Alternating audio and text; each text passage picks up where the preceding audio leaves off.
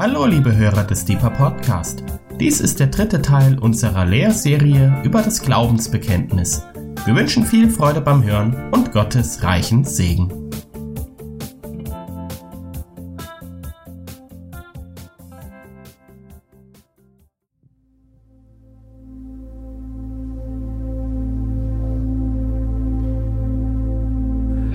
Wir glauben an den einen Gott, den Vater, den Allmächtigen, der alles geschaffen hat, Himmel und Erde, die sichtbare und die unsichtbare Welt. Und an den einen Herrn Jesus Christus, Gottes eingeborenen Sohn, aus dem Vater geboren vor aller Zeit. Gott von Gott, Licht vom Licht, wahrer Gott vom wahren Gott, gezeugt, nicht geschaffen, eines Wesens mit dem Vater. Durch ihn ist alles geschaffen. Für uns Menschen und zu unserem Heil ist er vom Himmel gekommen, hat Fleisch angenommen durch den Heiligen Geist von der Jungfrau Maria und ist Mensch geworden. Er wurde für uns gekreuzigt unter Pontius Pilatus, hat gelitten und ist begraben worden ist am dritten Tage auferstanden nach der Schrift und aufgefahren in den Himmel. Er sitzt zur Rechten des Vaters und wird wiederkommen in Herrlichkeit, zu richten die Lebenden und die Toten.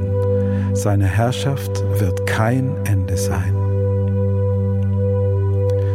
Wir glauben an den Heiligen Geist, der Herr ist und lebendig macht der aus dem Vater und dem Sohn hervorgeht, der mit dem Vater und dem Sohn angebetet und verherrlicht wird, der gesprochen hat durch die Propheten und die eine heilige, christliche und apostolische Kirche. Wir bekennen die eine Taufe zur Vergebung der Sünden.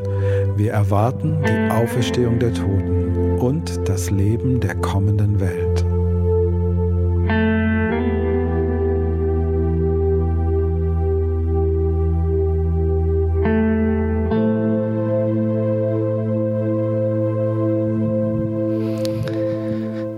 Dreieiniger Gott, wir beten, dass du unsere Herzen heute Abend öffnest, um zu hören, was du durch deinen Geist offenbaren möchtest, erklären möchtest, in uns hineinlegen möchtest. Und wir sagen, Jesus Christus, öffne unser Ohr, so dass wir hören, wie Jünger hören. Und Vater, als deine Kinder beten wir, gib uns das himmlische Manna, Erkenntnis vom Himmel über das, was wir glauben, über dich selbst und über uns und unsere Beziehung zu dir. Amen. Ich will euch auch herzlich willkommen heißen. Schön, dass ihr da seid. Und ich will nicht vergessen, all diejenigen willkommen zu heißen, die im Internet zuhören. Und heute Abend euch einladen in diesen dritten Teil da stimmt was nicht mit der Darstellung. Gell? Ich stecke das gerade nochmal aus.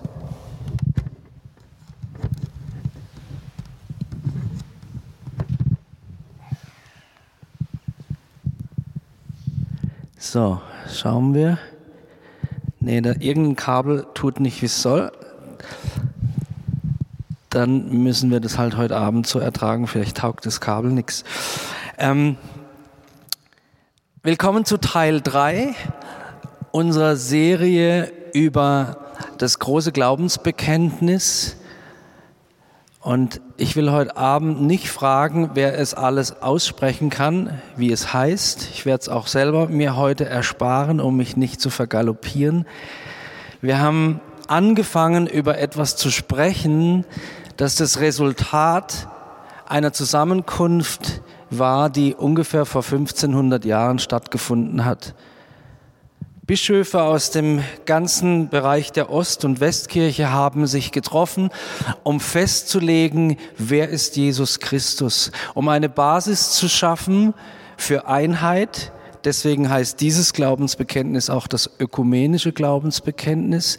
Sie haben sich getroffen, um wieder einige der Irrlehren, die es damals gab, festzulegen, was der rechte Glaube ist. Und bis heute berufen wir uns auf diesen Glauben. Und ich habe selten bei einer Lehrserie so viel Spaß gehabt in der Vorbereitung und musste so viel Gehirnschmalz investieren, um zu verstehen. Und ich habe nicht alles verstanden. Also, wir werden auch nach dem Abschluss der gesamten Lehrserie immer noch vor dem Mysterium Evangelium Gott stehen.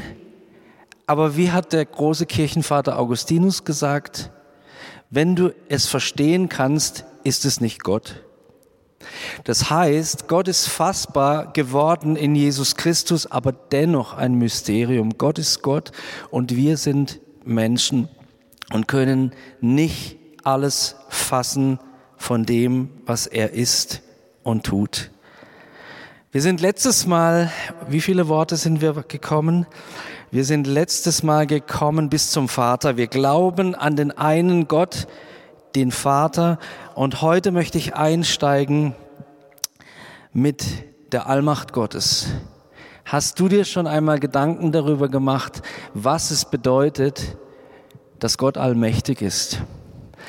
Vielen von uns fällt bei diesem Stichwort zuerst dieses ähm, Paradoxon ein, das die Atheisten so gerne dann ins Feld führen. Wenn Gott allmächtig wäre, müsste er doch so allmächtig sein, dass er einen Stein schaffen könnte, den er selber nicht heben kann. Aber wenn er diesen Stein nicht heben kann, dann ist er ja nicht allmächtig. Ein Paradox. Und was die Atheisten dabei, und da mache ich ihnen keinen Vorwurf, vergessen, dass es bei Gott nicht um eine Gesetzlichkeit oder eine Mechanik geht, sondern um eine Person. Erstens und zweitens, dass ein Paradox per se nicht auflösbar ist. Um euch heute Abend ein bisschen wach zu machen, werde ich euch noch zwei Paradoxon ähm, vor Augen führen. Wer kennt Pinocchio? Die meisten kennen Pinocchio, ja? So. Pinocchio hat, wenn er gelogen hat, eine lange Nase gekriegt. Erinnert ihr euch? Das ist die Nase gewachsen, wenn er gelogen hat. So. Stellt euch vor, ich bin Pinocchio, meine Nase ist kurz.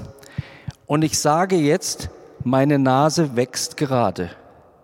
Wahrheit oder Lüge? Was passiert mit meiner Nase? Meine Nase wächst gerade. Lüge, weil sie wächst gerade nicht, aber weil es eine Lüge ist, wächst sie gerade. Paradox. Und noch ein bisschen etwas Schwierigeres für die, die gerne denken. Ein Satz, den ich gefunden habe und musste einiges nachdenken, um es mir bildlich vorzustellen. Man kann einen Barbier, also jemand, der äh, Männer rasiert, Frauen wahrscheinlich weniger, man kann einen Barbier als jemanden definieren, der nur jene rasiert, die sich nicht selbst rasieren. Rasiert sich der Barbier selbst? Was ist eure Antwort? Ja, wenn du Ja sagst, ja, dann gehört er zu denen, die er laut Definition nicht rasiert, denn er rasiert sich selber. Nein, wenn der Barbier sich aber nicht selber rasiert, dann erfüllt er die Eigenschaft derer, die sich nicht selbst rasieren. Also auch dieses Paradoxon nicht auflösbar. Und so ist es auch ein Paradox, dass Gott allmächtig ist und Dinge tun könnte, die er aber nicht tut. Und jetzt komme ich zum ersten Punkt zurück, weil er eine Person ist. Um es mal ganz runterzubrechen auf unsere menschliche Welt. Ein Vater könnte viele Dinge tun, die er nicht tut mit seinen Kindern, weil er sie liebt. Gott könnte, wenn er wollte, aber er kann nicht, weil er ist, wer er ist. Ich wiederhole es nochmal. Gott könnte, wenn er wollte, denn er ist allmächtig. Aber er will nicht, weil er ist, der er ist. Gott ist kein Uhrwerk, sondern Gott ist eine Person, die sich Liebe nennt. Und in seiner Allmacht ist er so allmächtig und souverän, dass er die eine Entscheidung treffen kann, an bestimmten Punkten seine Allmacht nicht auszuüben. Er könnte, wenn er wollte, aber er will nicht, weil er ist, der er ist. Obwohl Gott allmächtig ist und alles tun könnte, verzichtet er auf manche Handlungen, weil er einen ganz bestimmten Charakter hat, nämlich den eines Vaters. Und obwohl Gott allmächtig ist, kann er einige Dinge nicht tun. Und es tut seiner Allmacht keinen Abbruch. Ich möchte euch nur eines nennen. Im Wort Gottes heißt es, 4. Mose 23, 19, Gott ist nicht ein Mensch, dass er lüge.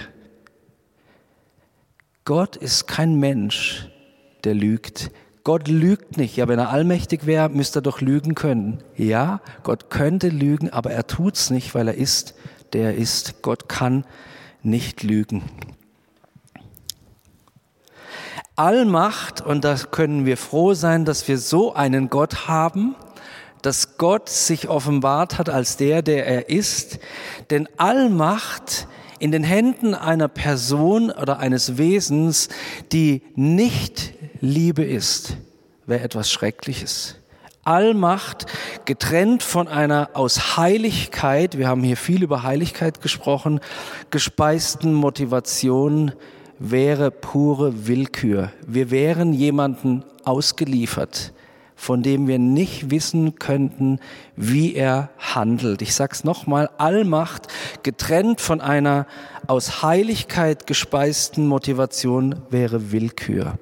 Du und ich können uns sicher sein, dass Gott seine Allmacht nur zum Guten einsetzt. Gott ist ein Vater. Er ist sogar, haben wir letztes Mal angeschaut, der Vater aller Vaterschaft. Und weil er heilig ist, ist alles, was er tut, sagt und denkt, heilig und rein und gut. Gott in seiner Allmacht hat seine Allmacht beschränkt dadurch, dass er sich Vater nennt und Vater ist. Ich habe mich ein wenig damit beschäftigt, wo in der Bibel eigentlich davon die Rede ist, dass Gott allmächtig ist. Und zum ersten Mal finden wir das Wort hebräisch El Shaddai, das kennt ihr alle, da komme ich auch später nochmal drauf zurück, in ähm, 1. Mose 17, Vers 1. Berühmte Geschichte, Gott begegnet dem knabenhaft jungen Abraham, gerade mal 99 Jahre alt geworden, heißt noch Abram übrigens und sagt zu ihm, ich bin El Shaddai. Ich bin, so übersetzen es die meisten Übersetzer ins Deutsche, ich bin Gott der Allmächtige. Interessanterweise ist dieses El Shaddai tatsächlich umstritten in seiner Bedeutung, dieses Wort.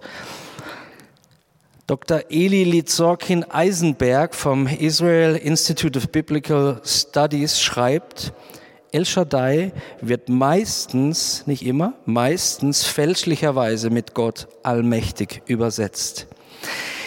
Und er führt weiter aus und deswegen erzähle ich euch das, nicht um euch zu verwirren, sondern um aufzuzeigen, wie genial unser Gott ist.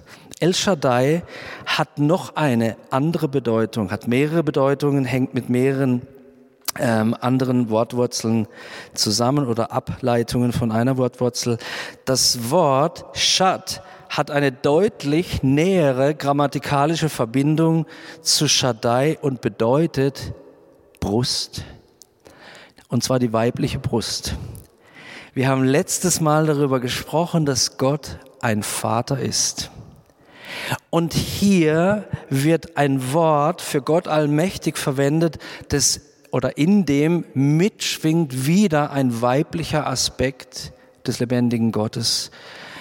Die Mutterbrust ist das Synonym für Geborgenheit, Versorgung, Heimat und Schutz. Gott nimmt sich uns zur Brust aber nicht so, wie wir das vielleicht denken, sondern um uns zu versorgen, um bei uns zu sein. Dazu kommt, schreibt er weiter, wenn ein Wort auf ein I oder AI endet, bedeutet es meistens mein. Buchstäblich gesehen kann El Shaddai sehr gut auch mit Gott ist meine Brust übersetzt werden. Brauchen wir uns nicht komisch fühlen dabei? Mann, wir sind ruhig oder dürfen ruhig sein, sagt das Wort Gottes, wie ein frisch gestilltes Kind. An Gottes Brust, an Gottes Brust zu liegen und versorgt zu werden. Was für ein Angebot ist das in Bezug auf einen, den wir allmächtig nennen?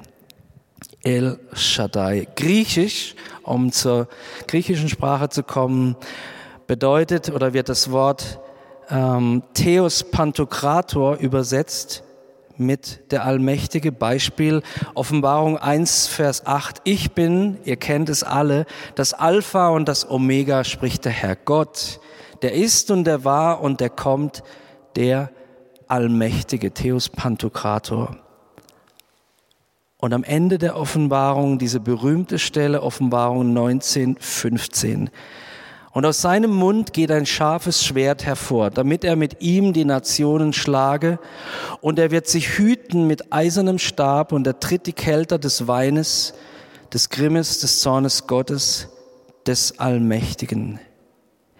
Gott ist ein Versorger, aber Gott ist auch ein Herrscher, der Regeln aufgestellt hat. Und wenn diese Regeln nicht eingehalten werden, dann kann Gott auch zornig werden. Gott ist kein weichgespülter Warmduscher. Gott ist ein liebender, väterlicher, allmächtiger. 2. Korinther 6, Vers 18. Und hier wieder die Kombination, wie vorhin bei El Shaddai, von Allmacht und Versorgung. 2. Korinther 6, 18. Ich werde euch Vater sein und ihr werdet mir Söhne und Töchter sein, spricht der Herr, der Allmächtige. Ich werde euch Vater sein und ihr werdet mir Söhne und Töchter sein. Ein Vater kümmert sich um seine Söhne und Töchter. Und es sagt nicht irgendwer, sondern spricht der Herr, der Allmächtige. Wenn wir im Glaubensbekenntnis Gottes Allmacht bekennen und beten, dann bekennen wir unseren Glauben darüber, dass Gottes Kraft unerschöpflich und unbegrenzt ist. Seine Kraft wirkt nicht nur auf Bestehendes ein. Gott ist nicht nur der Problemlöser und der Versorger, sondern Gott in seiner Allmacht ist der einzigartige Kreator der Schöpfer. Da kommen wir nachher noch dazu. Im Unterschied zu uns, wir sind ja Gott sei Dank nicht allmächtig, im Unterschied zu uns reicht Gottes Allmacht so weit, dass er in der Lage ist, Dinge ohne Materie zu schaffen. Niemand kann es tun. Nur Gott kann es tun. Allmächtig, und da knüpfe ich an letzte Woche an, als es um die Definition von Glauben ging, allmächtig meint wieder dreierlei. Erstens, Gott hat alles geschaffen. Alles. Zweitens, Gott regiert über alles. Gott hat nicht die Kontrolle verloren über die vielen Milliarden Menschen. Gott regiert über alles. Und drittens, Gott kann alles tun. Gottes Allmacht fasziniert mich, weil sie so unmenschlich ist. Damit meine ich, wenn du oder ich allmächtig wären, dann würde diese Erde wahrscheinlich nicht mehr so lang bestehen. Gottes Allmacht ist untrennbar mit seiner Liebe und seinem Wesen verbunden und deshalb gibt es dich und mich immer noch. Er ist allmächtig und zugleich fürsorglich. Ich komme zum nächsten Punkt, nächste Aussage. Wir glauben an den einen Gott und so weiter, der alles geschaffen hat. Das habe ich gerade gesagt. Eine steile Aussage, was meint denn alles? Und hier kommen wir jetzt auf ein Thema, mit dem viele Christen Mühe haben und es breit, ein breites Spektrum von Meinungen gibt, nämlich wie Gott schafft. Ob Gottes Schöpfung geendet hat nach diesen sieben Tagen oder ob Gottes Schöpfung immer noch in Bewegung ist und sich weiterentwickelt.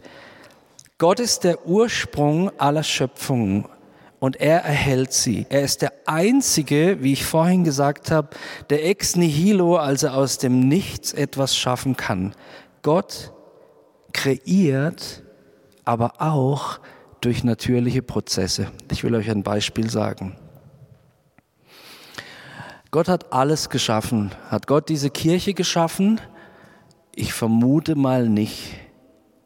Aber Gott hat die Grundlagen dafür geschaffen, dass diese Kirche gebaut werden kann. Und dann haben sich ein paar geschaffene Wesen daran gemacht, haben Bäume gefällt und Bretter gehobelt und Marmor geschnitten und Leitungen verlegt und so weiter mit vorhandenem Material. Niemand kann aus dem Nichts Materie schaffen. Materie ist da, um verändert und verwendet zu werden. Diese Kirche hat nicht Gott geschaffen, aber er hat die Grundlage dafür gelegt. Ich möchte einen Schritt weitergehen. Viele Christen haben in ihrem Kopf eine Gleichung. Und diese Gleichung habe ich mal so umschrieben. Beschäftigung mit Wissenschaft vermindert das Staunen über Gott oder nimmt ihm sogar Ehre weg. Ich glaube das nicht.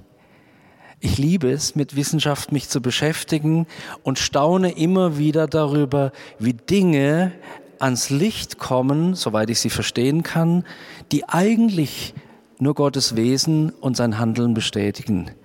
Nicht alles kann ich verstehen, nachvollziehen, aber ich staune mehr, als dass ich zweifle. Beschäftigung mit Wissenschaft vermindert das Staunen über Gott. Diese Aussage ist falsch. Gott und Evolution ein Widerspruch? Fragezeichen. Wenn wir jetzt anfangen würden zu diskutieren, wäre das sicher ganz interessant. Das machen wir ein anderes Mal. Ich habe mir aufgeschrieben, wer an die Schöpfung glaubt, das ist ein Glaubensakt, der glaubt daran, dass es einen Schöpfungsakt gab und daran, dass Gott der Akteur war. Soweit können wir alle mit. Wer an die Schöpfung glaubt, der glaubt daran, dass es einen Schöpfungsakt gab und daran, dass Gott der Akteur war. Was ist die Evolutionstheorie? Die Evolutionstheorie ist meinem Verständnis nach der menschliche Versuch zu erklären, wie die Schöpfung vonstatten ging und wie sie fortschreitet. Ich glaube, dass sie fortschreitet, das können wir alle sehen, die wir einen wachen Verstand haben. Die Evolutionstheorie ist in meinen Augen der menschliche Versuch zu erklären, wie die Schöpfung vonstatten ging beziehungsweise fortschreitet. Weil wir aber Menschen sind und nicht Gott, müssen wir wieder mit dem, was uns an Geschaffenem vor Augen liegt, arbeiten. Unsere Denkmodelle, unsere Erklärungsmodelle berufen sich immer auf Geschaffenes.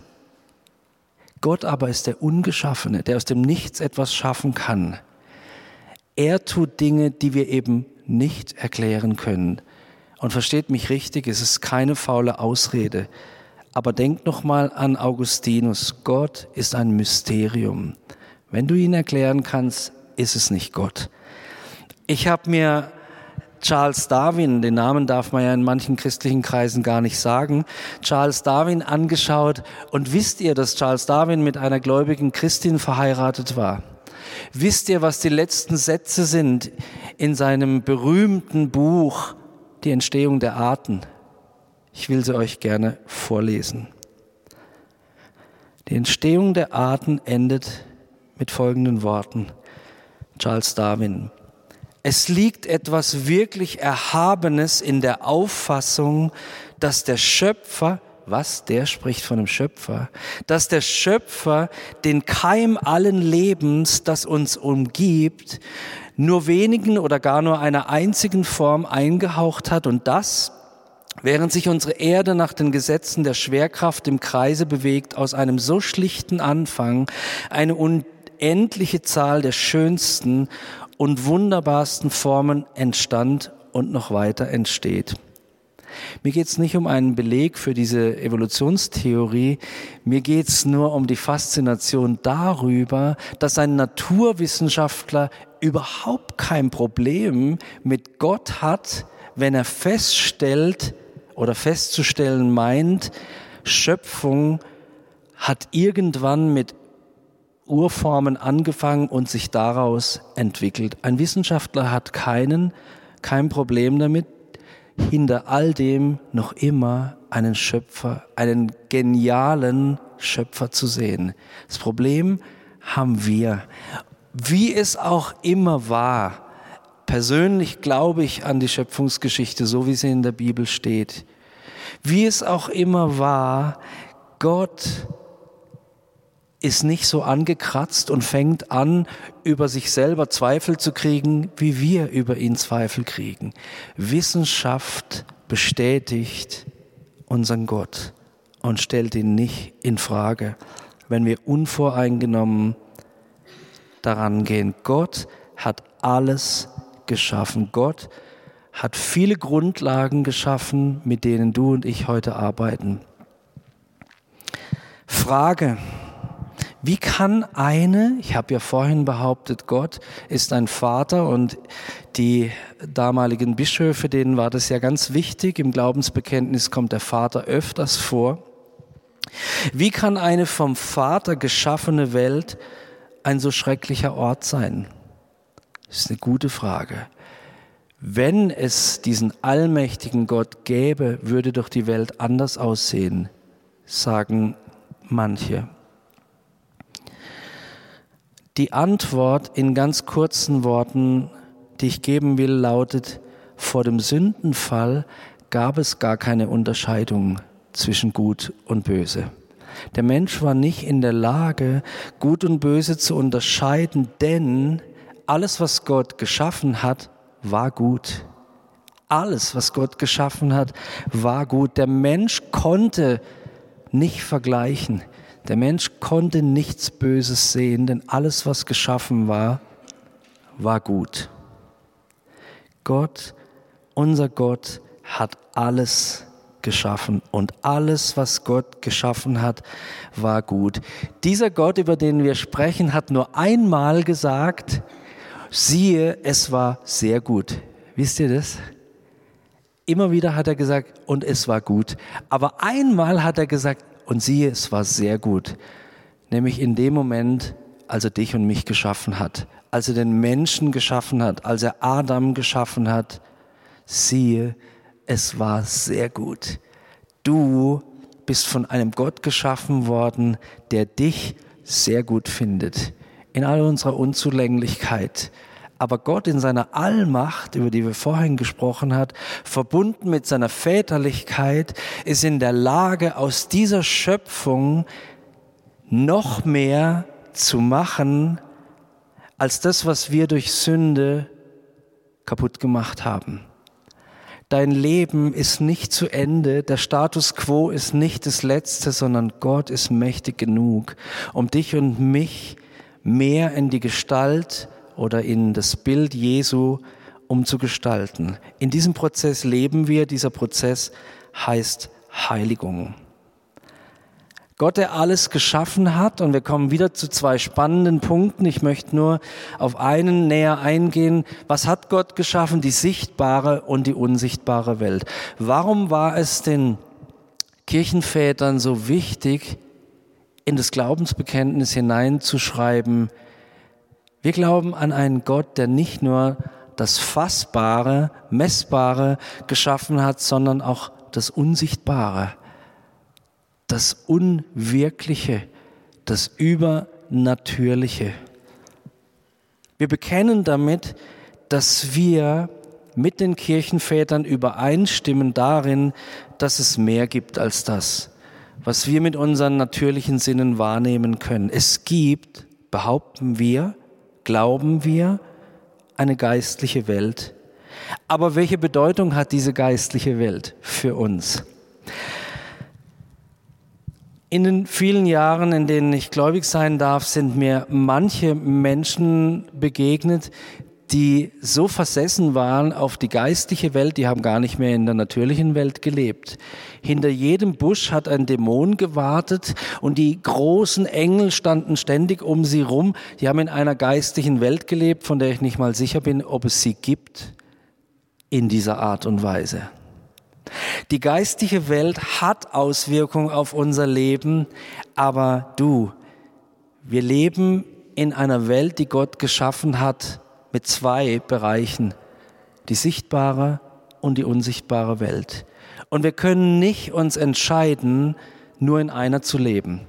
Wenn wir nur in der sichtbaren Welt leben, werden wir Gott nicht erleben. Wir werden sehen, was er getan hat an der Schöpfung, aber wir werden ihn nicht erleben, weil Gott kannst du nicht sehen, Gott kannst du nicht schmecken, Gott kannst du nicht riechen und so weiter und so fort. Welche Bedeutung hat die unsichtbare Welt für uns? Ganz früh im Christentum gab es eine Irrlehre, die behauptet hat, dass Gott in der geistlichen Welt gut, in der natürlichen Welt jedoch böse ist.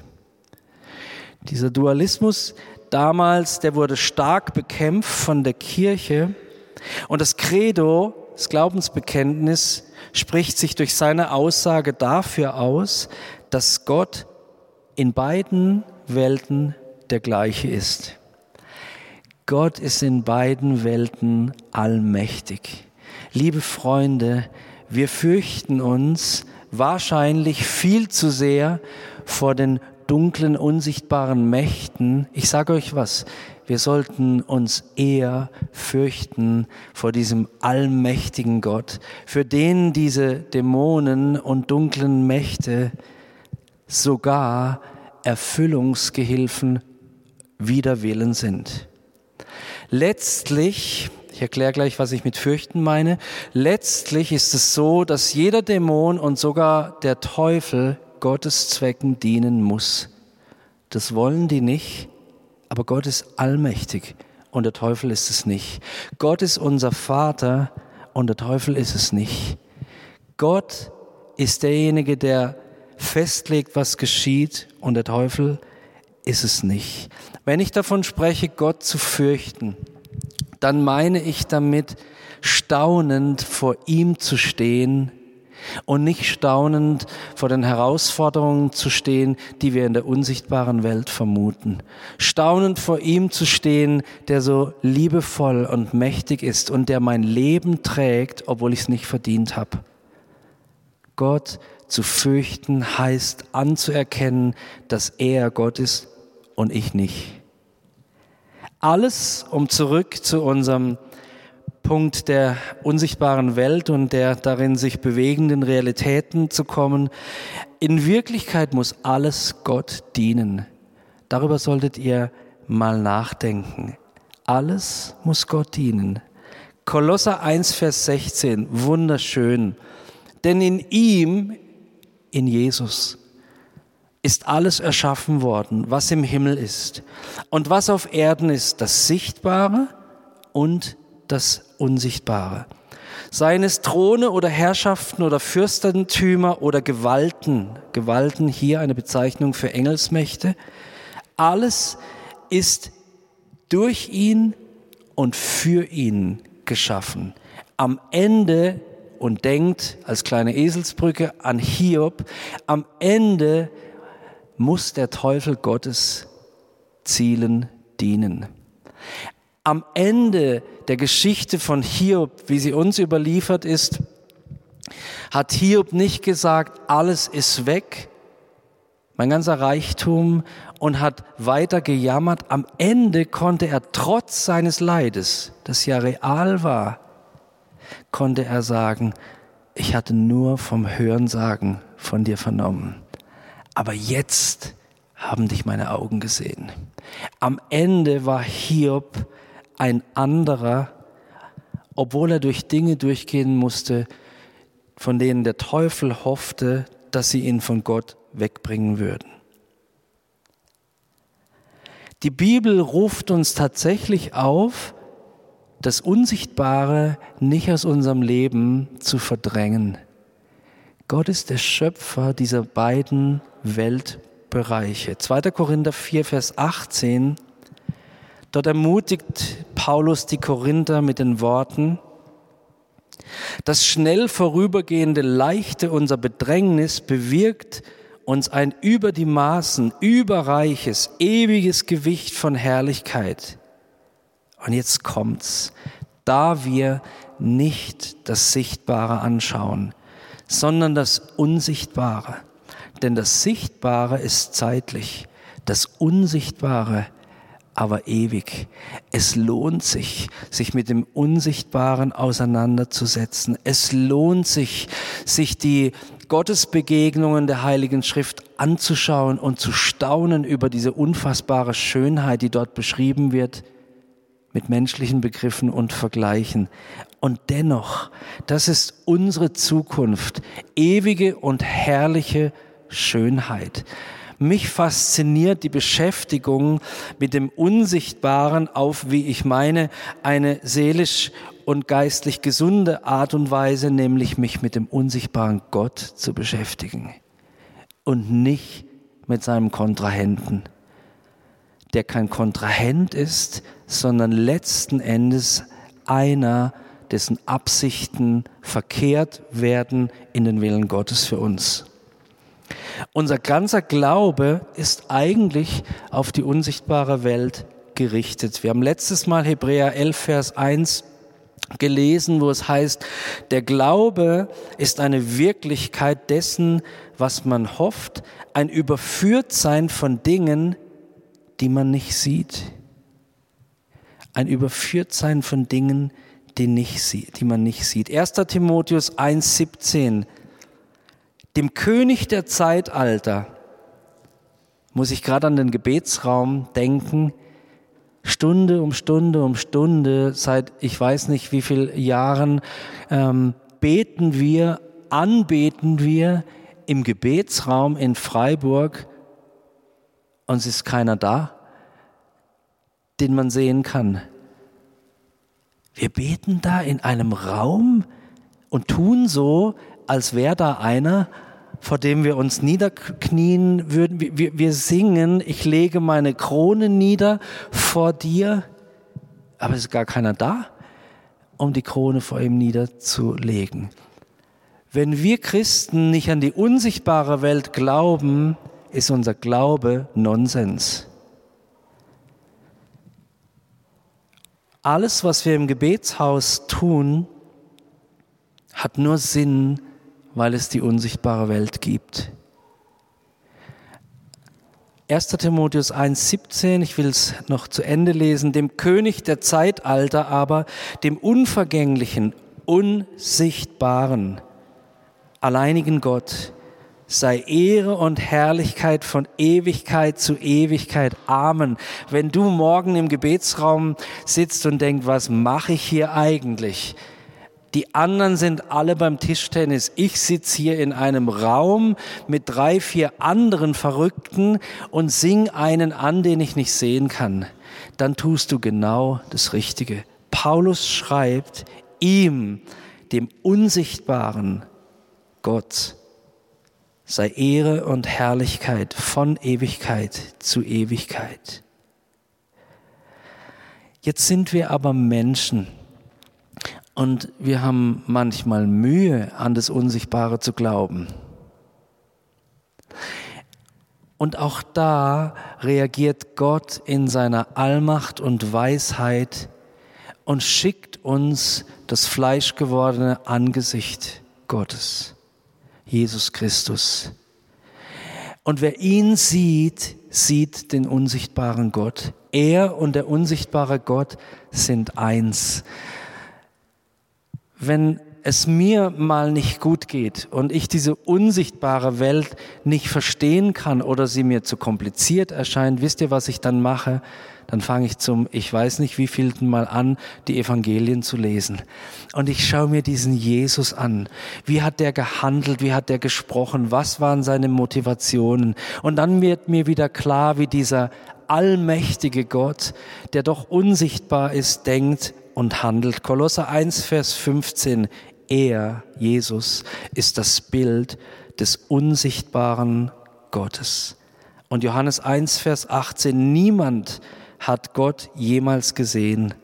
Der eingeborene Sohn, zu dem wir nächstes Mal wahrscheinlich kommen, der in des Vaters Schoß ist, der hat ihn kund gemacht. Jesus beschreibt uns den Unsichtbaren. Wenn du die unsichtbare Welt besser verstehen möchtest, dann lies die Evangelien. Dann schau, was Jesus getan hat und wie Jesus gedacht hat. Ich mache an der Stelle einen Punkt. Wir werden nächstes Mal weitermachen mit dem Herrn, es wird weitergehen mit dem Absatz, wir glauben an den einen Herrn Jesus Christus, Gottes eingeborenen Sohn, aus dem Vater geboren vor aller Zeit. Ich freue mich jetzt schon, weil da gibt's wieder so spannende, finde ich zumindest, so spannende Aussagen, die es sich lohnt, näher zu betrachten. Vater, ich bete am Ende dieser, dieses Lehrteils, dass du uns durch das Anschauen von Jesus Christus die Furcht und die Unsicherheit bezüglich der unsichtbaren Welt nimmst und uns lockst hin dazu, den unsichtbaren Gott, den Allmächtigen, zu lieben von ganzem Herzen, ganzer Seele, mit all unserer Kraft und all unseren Gedanken. Gott, auch wenn wir dich nicht sehen können, wir glauben an den einen Gott, den Vater, den Allmächtigen, der alles geschaffen hat, die sichtbare und die unsichtbare Welt. Was für ein Privileg, dass wir mit dir leben dürfen. Danke für die Geborgenheit an deiner Brust, Danke, Herr, dass du der Sieger bist über Tod und Teufel. Und danke, dass du unser Vater bist. Und das beten wir zu dir, Vater, in dem Namen Jesus und durch deinen guten Heiligen Geist. Amen.